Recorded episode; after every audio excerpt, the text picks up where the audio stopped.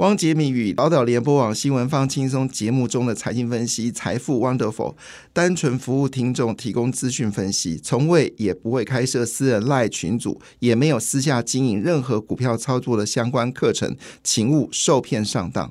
大家好，我是汪杰明。你现在收听的是 Wonderful 财富 Wonderful，麻烦你一定要订阅哦，并且打开小铃铛，叮当叮当，绝对让大家啊吸收最新的国际情势以及台股的发展，在理财投资上面也有杰明最新的知识跟观点哦。那么这个今天的报纸呢，是以大头条的方式呢，在工商里面公布这个消息，就是台湾呢，今年到十月为止呢，我们再差四百七十八亿好台币啊，那么今年的税收目标呢就达成了。到目前为止，整个税收金额是高达了三点零二兆元，好，税收加上呃，就是整体的政府收入啊，是三点零二兆元哈，那。今年大概比预期的目标呢，会有多了三千七百亿元。哈，这是当然，这三千七百亿元的规划应该都是去补呃，就是补充我们的债务，把债务给还了哈。那总共是这样三千七百元。那三千七百亿元，那为什么说这个数字呢？其实因为我们今年的 GDP 哦，呃，都预期的不是那么好，可是呢，税收的表现呢，却比是预期更多。因为如果你以这个呃，就是如果以就是我们多收了三千七百亿的话，那等于是说我们的金额是多收了将近十个百分点，但是我们的 GDP 呢只增加了一个百分点，所以有时候我在想说 GDP 跟这个呃我们的税收是不是真的有直接相关哦，就变得让大家觉得很诡异。理论上来说，我们税收已经多增了十呃，就是超出你原本预期的收入是多了十个百分点。反映在 GDP 上面的话，至少应该是五六 percent 的 GDP 的增长啊，所以不太理解到底是我们财政部在预算过程比较保守，还是说我们的 GDP 到底计算过程是不是出了问题啊？这个我永远没有答案。那杨金龙呢？昨天动怒了，他就是说，呃，因为有人在问质疑他哈，因为上一周《金周刊》有报道有关央行只顾赚钱啊，不顾民生啊。放任通膨增加，房地产大涨，然后为了让央行有赚钱呢，甚至压低我们的利率，好定存单不增加来放融资，就就是烂头寸到处压压不会，好逼的银行呢就要想办法去放款，那也就造成了市场的一个泡沫。那这个是就是金周刊讲的多，当然有立委就拿了金周刊内容去质询杨金荣，杨金荣生气啊，他说我赚钱交给。行库有错吗？好，但我觉得画错重点。我们的重点事情是，我们的央行还是有出手去干预汇率，好，这是很重要的一件事情。当然，小国家不干预，这也说不说不清楚，讲不明白。但是说真的，呃，干预贬值这件事，我就真的不能理解为什么要干预贬值。好，这个我不是很理解，到底央行为什么做？日本就是直接放任。好，日本现在昨天的日元已经到一百五十一块，直接放任。好，那果不其然，日本的五大商社交出漂亮的成绩单。那当然了，台币贬值对通膨一定会产生一定的影响。好，所以你就用，所以你就必须做的事情就是升息加上让汇率贬。好，这是最简单的事情。那你就可以平衡。好，其实经济货币银行学没有想象那么难啊，就是它只是一个对冲的概念。好，那当然他生气有他的道理。不过整个状况来看啊，不过他对股票市场说一句话，要居高思维了哈。杨金荣对股票市场的说法是要居高思维。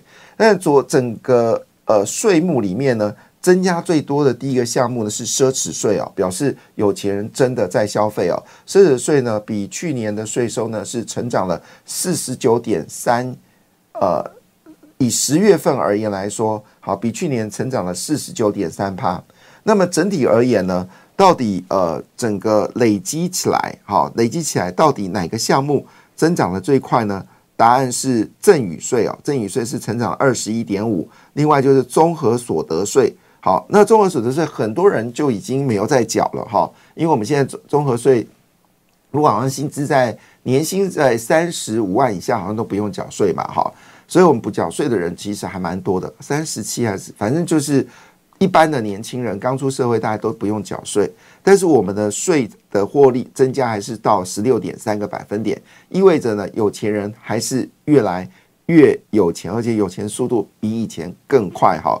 那另外呢，大家所关心的就是营业所得税啊，营业所得的年增率是五点二个百分点，跟去年比，所以营业所得税增加五点二个百分点，但是我们的 GDP 只增加了一个百分点，总是哪里怪怪的哈？GDP 的算法是要是对还是错呢？好，那另外部分呢，在货物税部分也增加了九点八个百分点了。好。那当然，在这个情况下，当我们税收增加的时候，我们就会在意到底我们银行业赚不赚钱哦。那我们今年的银行业呢，整体获利呢，是会上看到五千亿哦，所以明年整个银行业的配息呢，应该会大幅的增加。那这情况下，到底哪些银行的获利最好呢？目前所公布出来的就是不含国泰跟这个富邦哈，不含国泰跟富邦。那么十月份啊，就是前十个月。呃，十月啊，十月哦，只有十月份哦，哇，只有十月份，呃，对，是呃，累积前十个月啦，这边要加一个累积前十个月，我想说怎么可能那么多哈？累积前十个月呢，中信金是赚了二块六九，好是呃兆丰跟国泰以外呢最赚钱的银行，它累它今年赚了五百三十五点九三亿元哦，真的很会赚。因为你要跟谁比较呢？你要跟兆丰金来比较。其实关谷行库呢，兆丰金是可以跟中信金来匹配的哦。呃，匹配，因为曾经传出这两家银行可以合并。当然，如果这两家合银行合并的话，那真的是一件太好的事情了。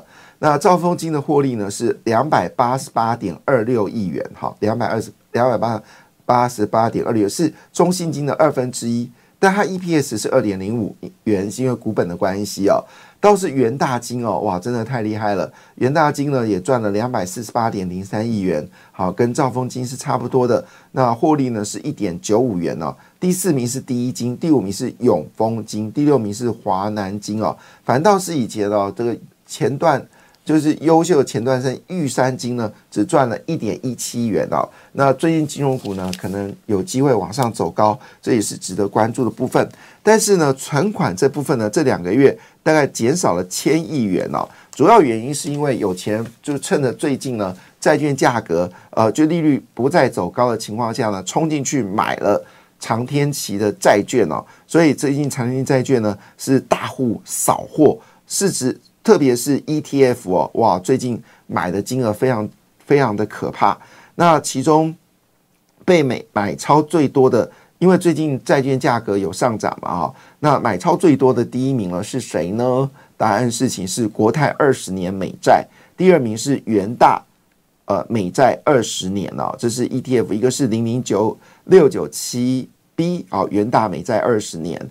跟零零六八七 B 啊，国泰二十年美债啊，这是那今年以来的报酬率呢，最高的是凯基美债二十五 Plus，今年的报酬率啊，就是十月十九号到现在，十月十九号这几天啊，那么涨幅呢，大概都有呃五到七个百分点。那涨幅第一名呢是零零七七九 B 的凯美美债二十五 Plus，那么就是二十五年债啊。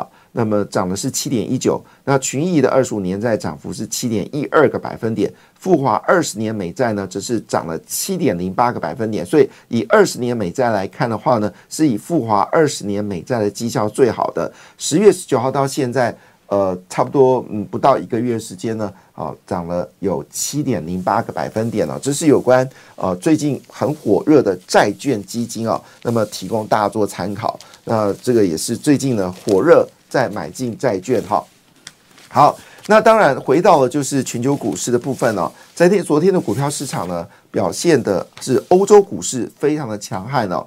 昨天一开盘的时候，欧洲股市就开始跳涨了，以德国为主的股票市场呢开始发动攻击哦。那涨幅最多的是法国股市哦，法法国巴黎正交指数呢，在昨天哦是上涨了一点一三个百分点，那么英国。英国伦敦指数呢是上涨了零点七三个百分点，而德国法兰克福指数呢则是上涨了零点八一个百分点呢。东北亚股市呢在昨天终于收涨，在连续下跌三天之后，昨天的东北亚股市上涨了。那么是这个日本股市呢，是一口气大涨了四百九十八点九八点，涨幅是一点四九个百分点。那么德国股市呢，只是上涨零点八一个呃零点二三个呃，这韩国股市则是上涨零点二三个百分点。中国股市呈现呃微幅震荡哈，那么上海是微幅上涨了零点九一点哈，那么深圳呢则是下跌二十点，跌幅是零点二个百分点。呃，印泰股市里面呢，则是涨跌互进的方式。印尼表现最好，上涨零点五个百分点，而印度呢，只是下跌了零点二二个百分点。昨天美国股市四大指数全面下跌，哈，这个跌幅呢，其实也还好啦，哈。跌最多的呢是纳斯达克指数，跌了零点九四个百分点，跌幅呃跌点有一百二十八点九七点，收在一万三千五百二十一点四五点。非半指数呢，只是修正了零点五九个百分点，哈。那道琼是跌零点六五个百分点，标准五百指数则是跌了零点八一个百分点。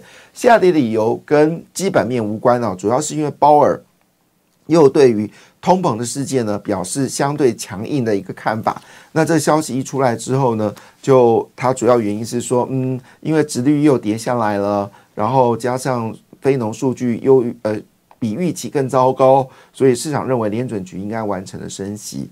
但是呢，因为陆陆续续有一些联准局的官员表达更为鹰派的说法，那当然也包括的。这个鲍尔似乎有些保守，所以嗯，所以呢，这个美国股市就下跌了。好，这个悲观基本面的问题，所以也不用太多的在意了。哈，那当然，在这个情况之下呢，台股到底今天表现会是如何呢？我们现在看一下，在昨天 台积电的表现呢，台积电昨天呢是下跌了零点四一个百分点，联电呢则是下跌零点九四个百分点了。那日月光呢？交出了呃最好的成绩单哦，在十月份，好，依旧呢，昨天表现呢是下跌零点七六个百分点，因为今天是十号，所以今天会公布台积电十月份的营收哦，这也就是台股很重要的转折点，基本上应该是呃利大于弊哦，所以涨应该台股还是呈现一个上涨的格局，应该是没有变的。那在这个情况下呢？辉达是上涨零点八三个百分点，AMD 呢则没什么变动。那美光呢，昨天是在非半指数里面表现最好的，它一口气呢是上涨了一点七八个百分点哦，是表现最为强劲。高通呢则在平盘附近哦。那呃这个。纳斯达克五只全指股全跌，哈，其中以阿发贝跌最多，跌了一点二一个百分点。那在昨天呢，很可惜，原本台股会有十二千金哦，那么其中呢，M 三十一哦，一度好就冲破啊一千块，呃，盘中有见到一千零十元，但是尾盘之后还是跌破了一千元哦。所以很可惜，差点就有十二千金啊！现在候补的名单呢，我们上次有解释了，就有包括了 M 三十一，还有联发科跟川湖哦，都认为会来的十三、十二、十三、十四千金，很可能是由这些公司来形成的。那昨天呢，M 三十一呢也公布了非常好的一个业绩的期待啊。那么，到底它公布了什么样的业绩呢？哎，这个。呃，对不起，我愣了一下，是因为我看到一个讯息，南宝前三季赚十五点零三，哪呢？南宝哎，是真的假的？哇，前三季赚十五点零三，化工股这个宝贝啊，天哪！好，它股呃股价是多少钱？没看到，好，等我查一下。南宝前三季赚了十五块，比电子股还会赚钱呢。如果那按照这方式的话，今年要赚二十块了。二十块本一比应该有二十倍的话，也要四百多块钱。我来查一下南宝多少钱哦？哇，这么会赚钱！那我们知道化工业的这个龙头材料，那么前三季赚了将近四十块啊，所以今年应该可以赚到五十五块钱。好，那五十五块如果是电子股的话，肯定破千。好，股价肯定破千，所以材料 KY 应该还是有机会往上走高哦。会不会有十第十呃第十五支千金就是材料呢？好，我们刚才讲到 M 三十一，M 三十一呢，其实它是主要是高速传输的 IP 业务哦。那么之前就传出来，它五纳米的产品已经完成了，现在准备要做到这个三纳米啊。那当然，现在的晶片设计是越来越复杂，所以 M 三十一的这个基础元件的细制材库非常的完整。那未来呢，有更多的新的 AI 产业会进入到三纳米啊。对于 N 三十一来说的话呢，第四季会迎接高成长，所以呢，昨天没有过千元哦，过千元只是时间问题啊。为什么这么说呢？因为辉达 AI 独大之后呢，其实台厂也就跟着畅旺，这是主流的问题，呃，主流的原因。那今天呢，其实最大的消息就是辉达还是有提供特供 AI 晶片哦给中国。那当然，在这个情况之下呢，对于下游厂商来说的话，这是另外一个利多哦。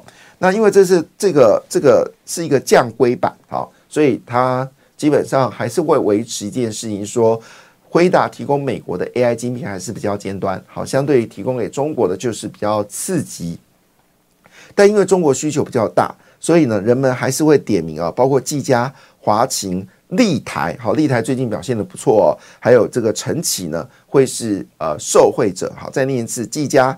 华擎、立台，好跟晨启啊，那立台跟晨启呢，在选择权部分呢，也都有一些增加的趋势哦。那因为我们在呃，这大家对于 AI 类股来说，立台跟晨起呢是比较陌生的哈。这是一个新的 AI 股吗？好，但是昨天很明显看出来，三大板块是往上走高，那么分别为是板卡，板卡呢就是技嘉、青云、汉讯、立台，好。那立台今年 EPS 是负的二点五元，然后提醒大家哈，负的二点五元。那么散热呢是双红、旗红跟立志，而生化家呢啊也开始有所表现了。那么稳茂呃今年 EPS 是负的零点五，宏杰科今年 EPS 是负的零点二，但股价呢已经开始往上攻坚了哈。这是在昨天三大电子族群的表现。那其实大家关心的焦点还是散热模组啦，这是。台股的重中之重哦，那么旗宏呢公布业绩了哈，年增率是八点七个百分点，双红是十四点九个百分点，立志是二十三点二十三点五百，麦科是增长幅度年增率高达六十二点六个百分点啊，是麦科，那么连续三个月创历史新高，那旗宏呢连续四个月创历史新高，这是有关散热模组的部分哦。另外不要忘记还有一张股票叫茂系，旺系旺系。感谢你的收听，也祝福你投资顺利，荷包一定要给它满满哦！请订阅杰明的 Podcast 跟 YouTube 频道《财富 Wonderful》，感谢，谢谢 Lola。